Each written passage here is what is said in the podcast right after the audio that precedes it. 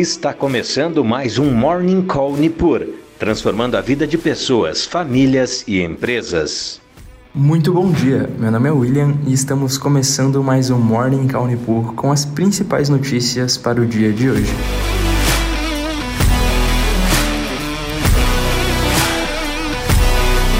E nesta quarta-feira, os mercados mundiais operam no campo positivo, com investidores aguardando principalmente um discurso do presidente do Federal Reserve, Jerome Powell, no Instituto Brookings, que pode fornecer mais informações sobre o futuro do aperto monetário no país. As expectativas atuais é que na próxima reunião o Fed tenha que subir apenas 0,5 ponto percentual na sua taxa de juros, após uma sequência de quatro aumentos consecutivos de 0,75 então, um aperto monetário de forma mais leve é positivo para o mercado acionário principalmente. Além disso, no dia de hoje teremos vários dados importantes para a economia americana e que o mercado deve acompanhar bastante de perto.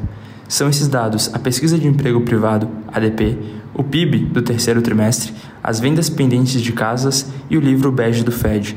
Então, vários dados que devem dar um indicativo de como anda a saúde da economia americana. E no Brasil, teremos a divulgação dos dados da pesquisa PNAD contínua de outubro, indicador oficial de emprego no Brasil. O consenso é que haja uma queda no desemprego para 8,5%, ante 8,7% de setembro. E além do emprego, também serão divulgados os dados de resultados primários de outubro.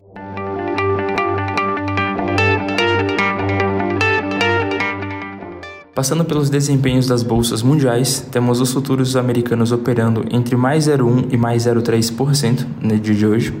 Na Ásia, tivemos mais um dia positivo com seus principais índices operando em positivo, na sua maioria, com destaque novamente para Hang Seng, de Hong Kong, que subiu mais de 2%. E a Europa também opera no positivo, com seus principais índices operando entre 0,2% e 0,35% no positivo.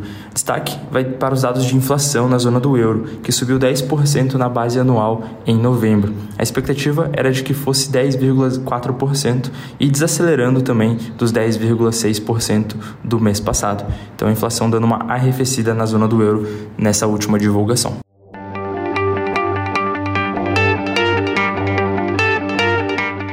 Em commodities, temos o petróleo operando em mais um dia de alta, com cerca de 1%, cotado a 83,90 dólares o barril.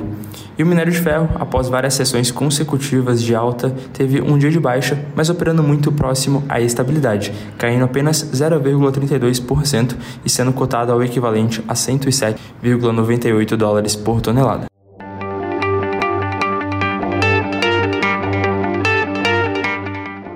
No noticiário econômico, temos o Senado podendo votar a PEC de transição como prioridade na semana que vem, afirma Pacheco, presidente do Senado.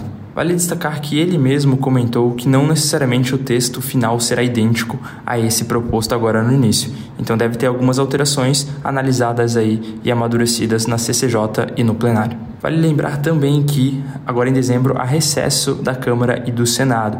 Então é um tempo bastante curto para que essa PEC consiga passar, ainda mais caso haja algum tipo de alteração no texto base. Então, para o mercado, caso ela não consiga passar esse ano, pode ser até positivo. É algo que ele deve acompanhar bastante de perto.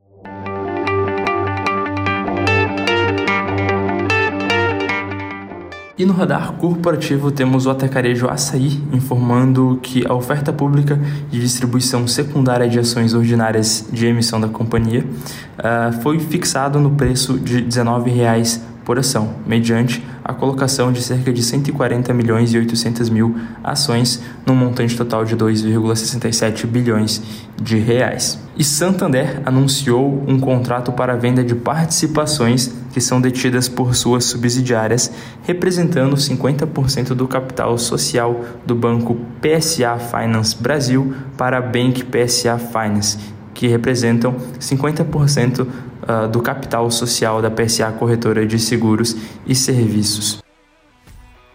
E essas foram as principais notícias para o dia de hoje. Agradeço mais uma vez a sua companhia e um ótimo dia. Você acompanhou Morning Call Nipur, transformando a vida de pessoas, famílias e empresas.